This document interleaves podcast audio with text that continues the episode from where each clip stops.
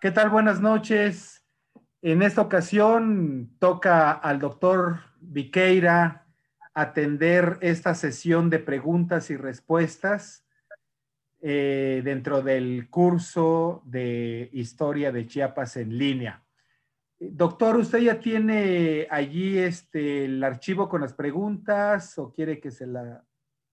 Sí, pero bueno, se podían este, leer para que todo el mundo se entere a, sí, qué, claro. pregunta estoy respondiendo. Sí. sí. Ok, quiere que, si no está presente, por ejemplo, Delcy Pinto, no lo veo presente, él mandó unas preguntas.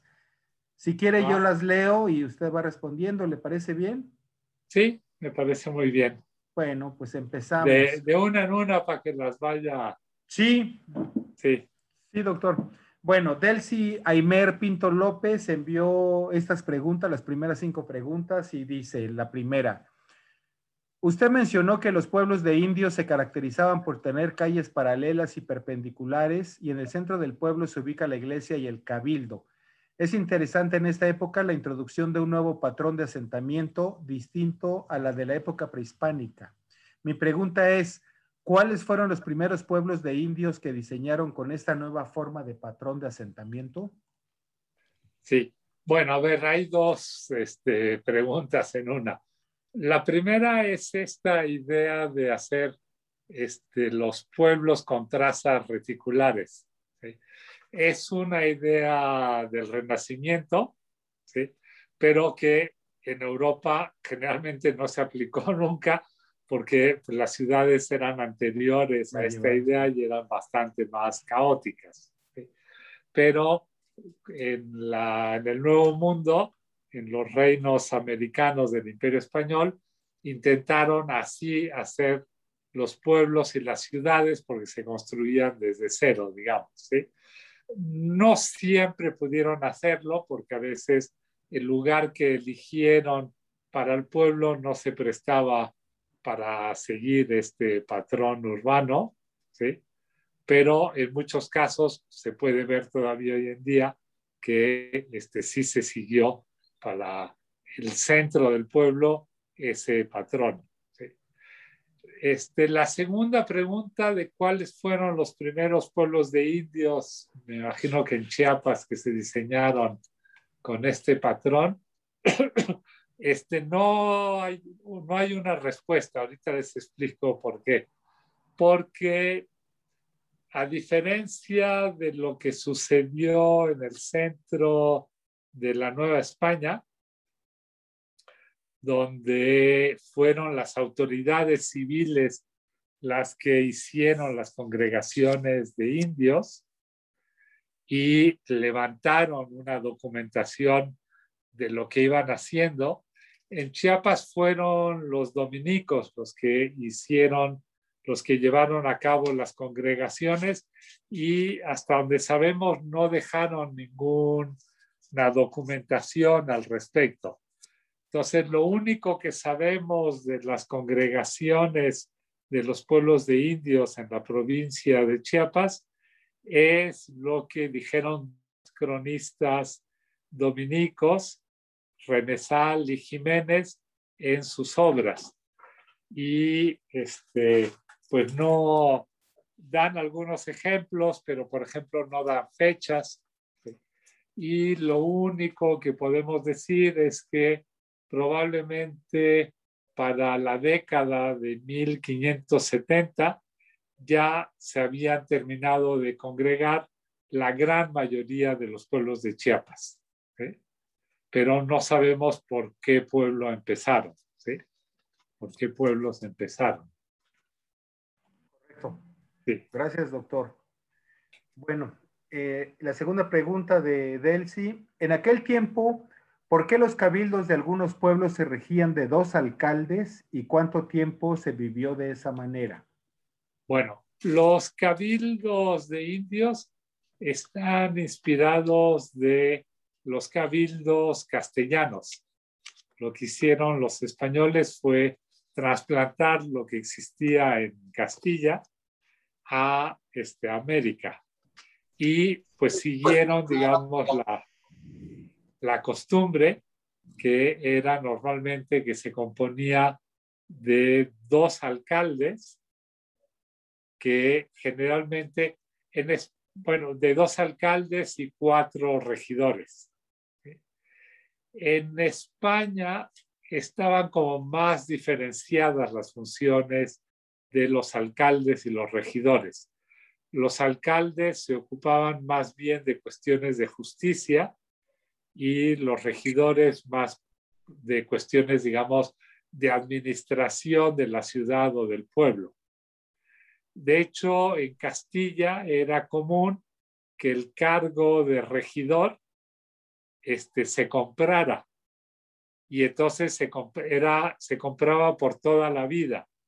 Entonces, en muchas ciudades de Castilla, los regidores duraban muchos años y solo los alcaldes se renovaban cada año y eran electos por los propios regidores.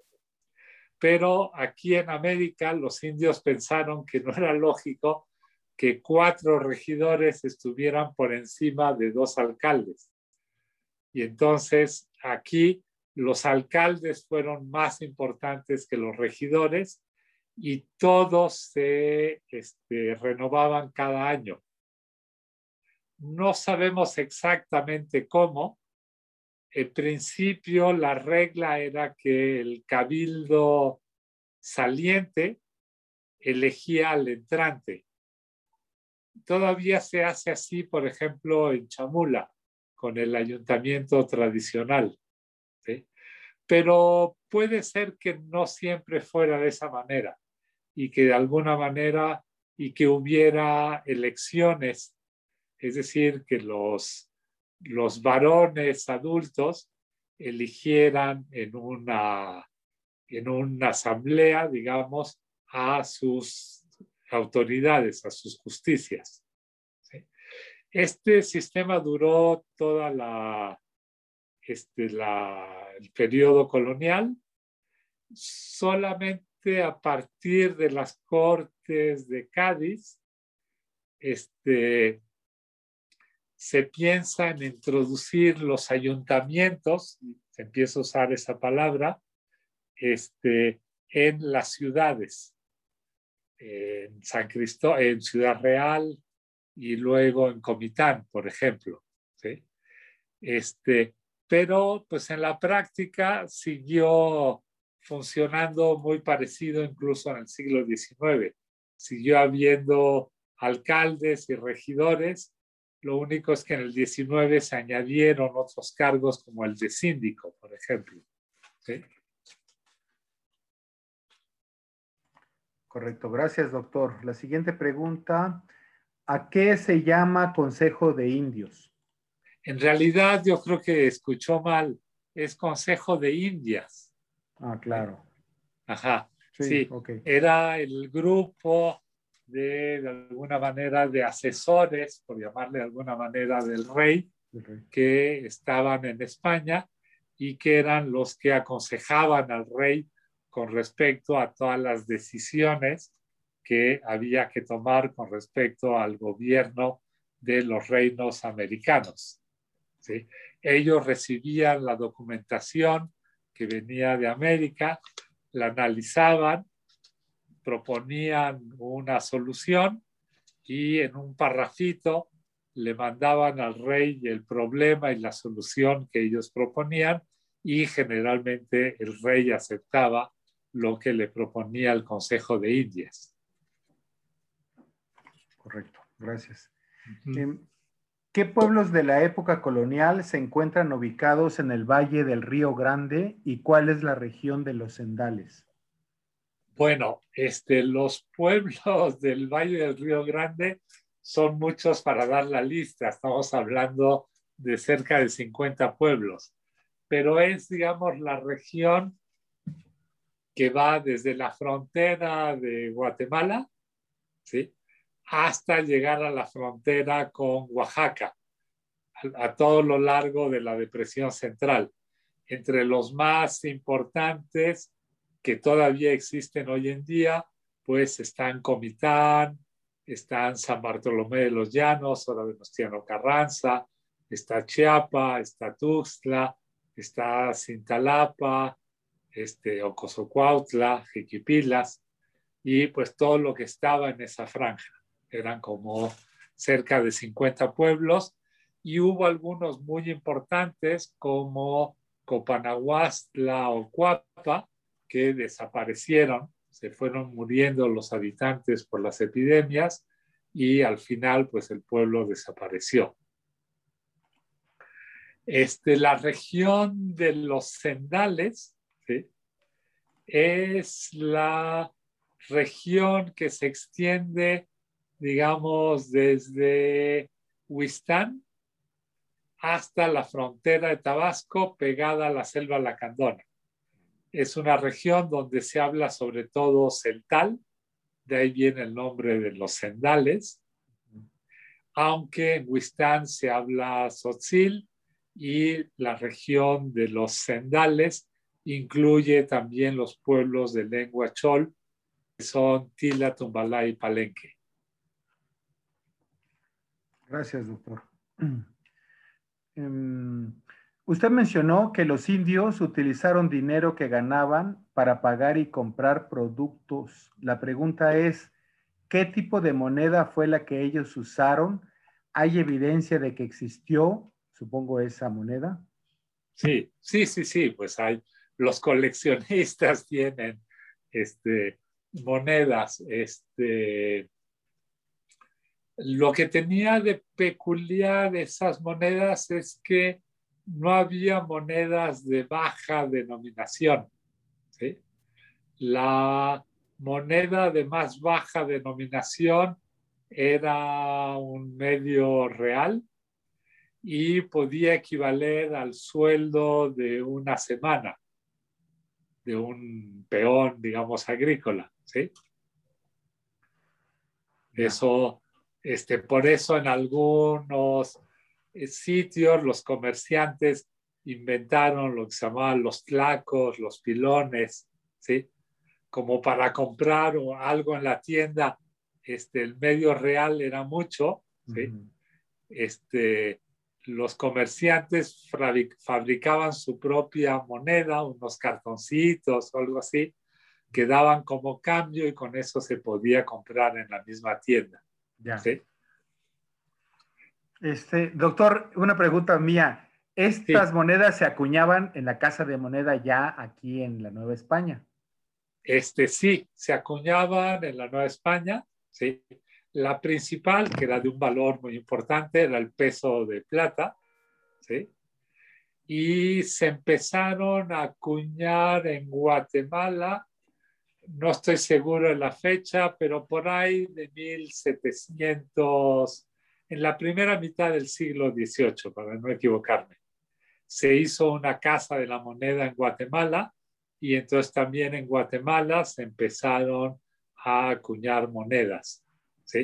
Y antes de eso, en el siglo XVII, como había bastante comercio, entre este, el reino de Guatemala y el reino del Perú, a veces llegaban monedas, bueno, bastante a menudo llegaban monedas de Perú al reino de Guatemala.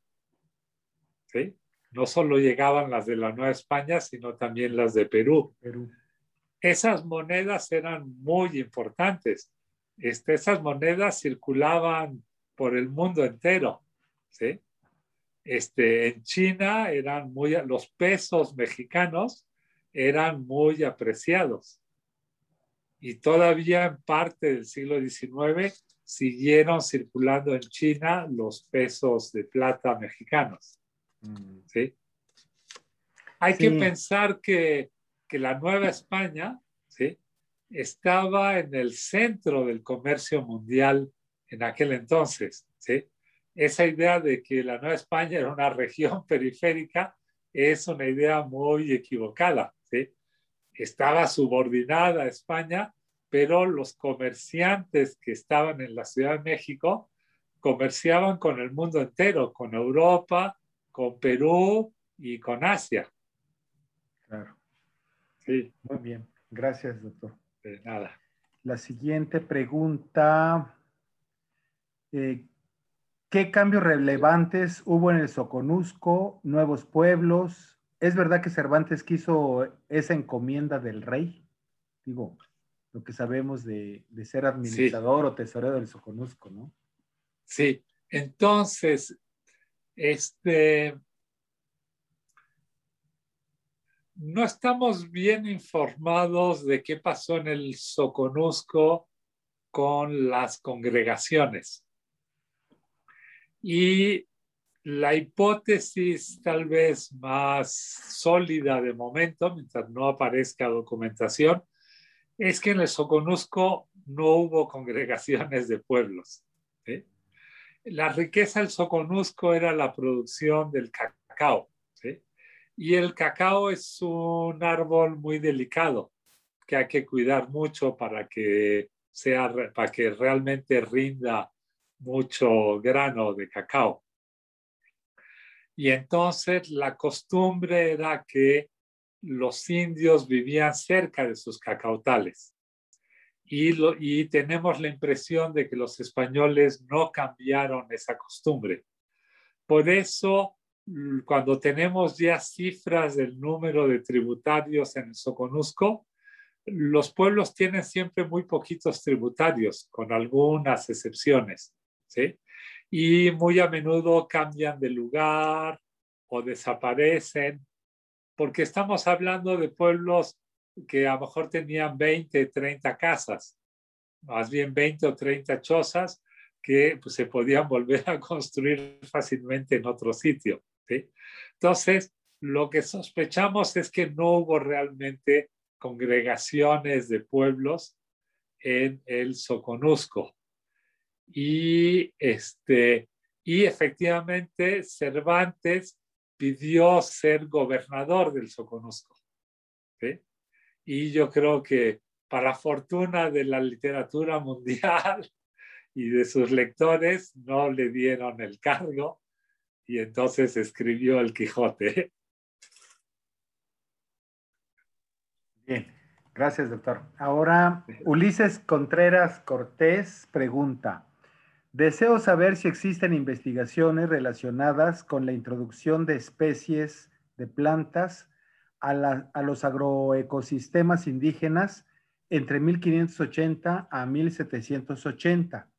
¿Qué especies fueron y si estas especies estaban relacionadas con ciertas actividades económicas particulares. Este, sí, a ver, lo que pasa es que hay, hay muchas investigaciones al respecto. Este, estoy intentando acordarme de la clásica. A ver, dejen, yo creo que tengo el libro aquí al alcance de la mano. Creo que el autor es Crosby. Sí. Este, de todos modos, Ulises, ya le pediremos al doctor que nos dé bibliografía sobre tu pregunta y, te la hago llegar y a todos, por supuesto. Sí, aquí lo tengo. Sí, el libro fundamental sobre eso es este de Alfred Crosby, el intercambio transoceánico. Este es el, libro clásico. Y en realidad, en la pregunta dice entre 1580, pero desde un primer momento los españoles ya trajeron, bueno, trajeron los caballos, trajeron los cerdos, las gallinas y ya muchos, este, muchas plantas este, europeas pues ya este, se cultivaban frecuentemente en las islas del Caribe. Y entonces pasaron muy, muy rápidamente este, a, a Nueva España y al Reino de Guatemala.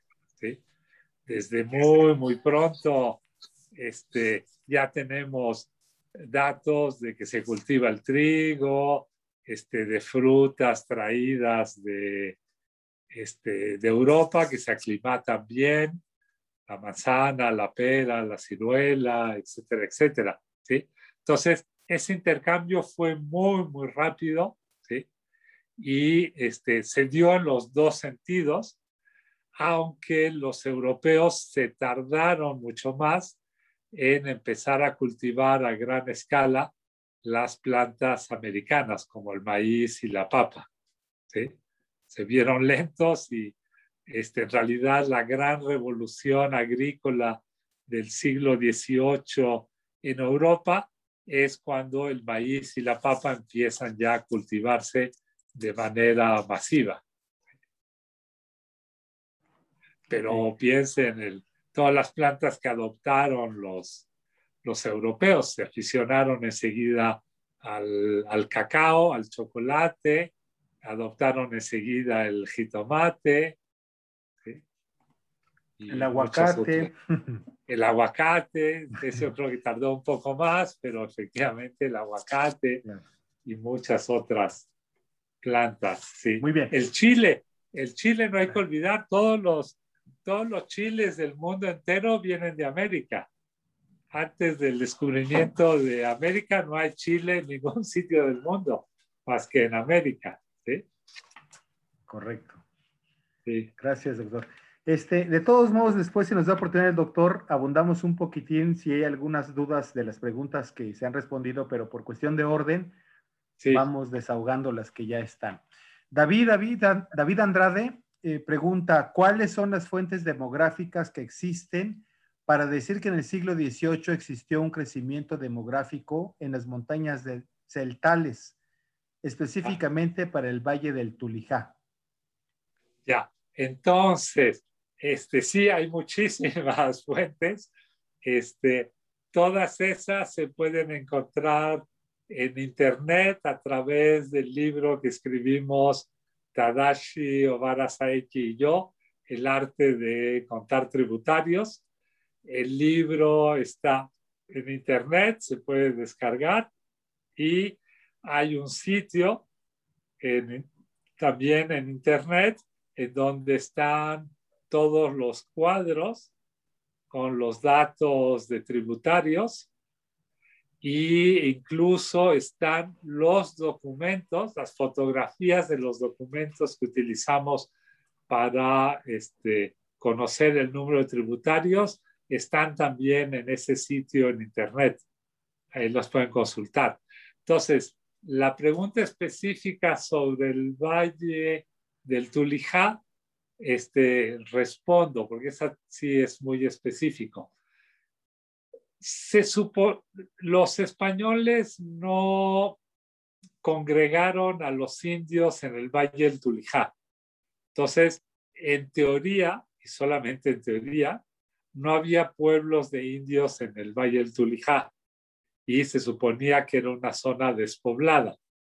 Pero como es una zona muy fértil, en realidad sí había muchos indios que tenían sus tierras de cultivo en, este, en el valle del Tulijá y algunos incluso vivían en forma más o menos permanente en el valle del Tulijá y de vez en cuando iban este, a Tila o a Tumbalá pues de compras o a bautizar a los niños o a ver a la familia, pero este, se sabe que desde por lo menos la segunda mitad del siglo XVII ya hay gente viviendo en el Valle del Tulijá.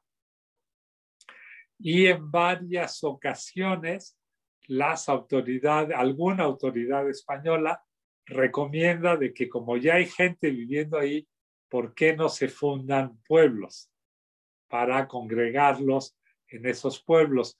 pero en España no les hacen gran caso.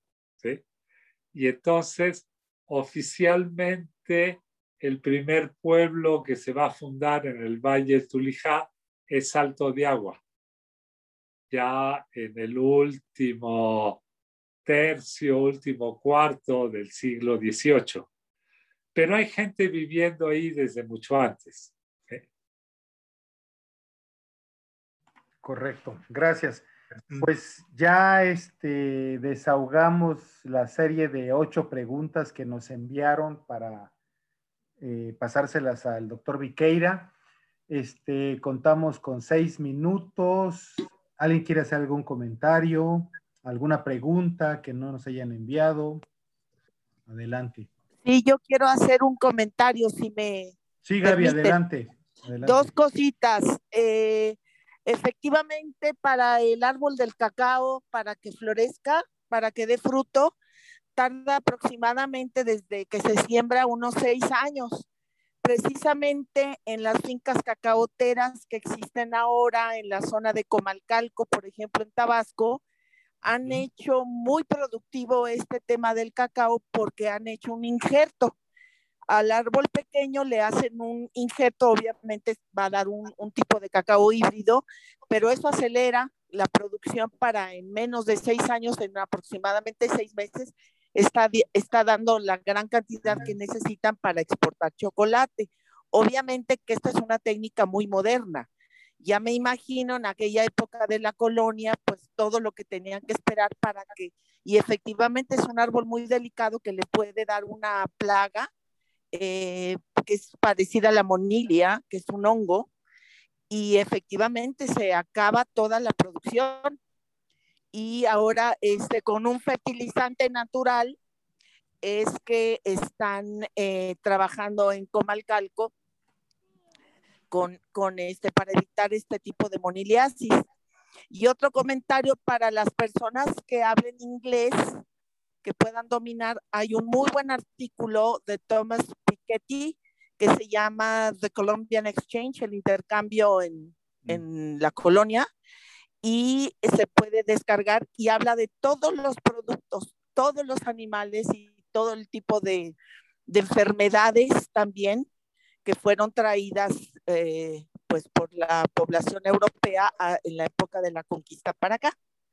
Muchísimas gracias, doctor Viqueira. ha sido un agasajo escucharle y compartir tan vastísima información. Muy amable, gracias. A ustedes, gracias. Para, para, para empezar a que nosotros conozcamos esa etapa en realidad. Doctor, hay otra pregunta de la arqueóloga Rebeca Yoma. Adelante, arqueóloga. Gracias, Gaby. Buenas tardes, doctor Viqueira. Buenas tardes. Eh, yo estudié la zona de cercana a Chicoacén, sobre donde iban a hacer la presa de Chicoacén 2. Ah, sí. Y entonces yo tengo una duda porque yo no encontré ni un solo vestigio colonial en toda esa zona. Entonces yo quería preguntarle si hubieron congregaciones de indios en el territorio que va de Tuxtla, Tabasco, en la zona del río Grijalba, en esa zona en los primeros años de colonización. Porque bueno, está el convento de Tecpatán, está el de, el de este, Copainala. Y bueno, estaban las iglesias de, de Quechula y de Osumacinta, pero no sé si hubieron congregaciones de indios ahí o solo se hicieron las, las edificaciones eclesiásticas. No, sí, eso, todos los que me ha mencionado fueron pueblos de indios, fueron congregaciones. Se puede añadir Chicoacén, todavía tiene su iglesia colonial abandonada, pero tiene su iglesia colonial. Y luego las otras congregaciones no estuvieron este, cerca del, río, estuvieron o bien más hacia la montaña, este, Coapilla, este, este, sí, Coapilla, Pantepec, Tapalapa, o ya en la bajada hacia Tabasco están este, Ah, bueno, hubo una donde se construyó la presa de Peñitas. Ajá. Sí, cuando se construyó la presa de Peñitas, lo que quedaba de la iglesia colonial quedó debajo de las aguas de Peñitas. Este, Y estuvo este, Sayula, este, las dos Magdalenas, Palpitán y Cuscahuatán. Este, Cualpitán es lo que ahora es Francisco León. Bueno, lo que era Francisco León, porque ya con la erupción del Chichonal. Pero sí, en esa zona ha de haber habido, en la, en la zona Soque, sí. este, digamos, este, entre Tuxtla y Tabasco, entre el río Grijalva o Mezcalapa y la carretera que va este, a Pichucalco, pues ahí hubo unos, no recuerdo exactamente, pero entre 15 y 20 pueblos. Ok. Sí. Muchas gracias. también si buscan en mi sitio en internet, está mi tesis doctoral que no se ha publicado. Es cronotopología de una región rebelde. sí. Ahí traigo, ahí viene toda la lista de los pueblos de la provincia de Chiapas, este partido por partido. Ah, y, qué y qué lenguas se hablaban, qué población tenían, etcétera, etcétera. Sí. Ok, se lo agradezco mucho. Sí, muy bien. Bueno, pues doctor, muchísimas, muchísimas gracias, qué amable, gracias a todos por haber asistido el día de hoy.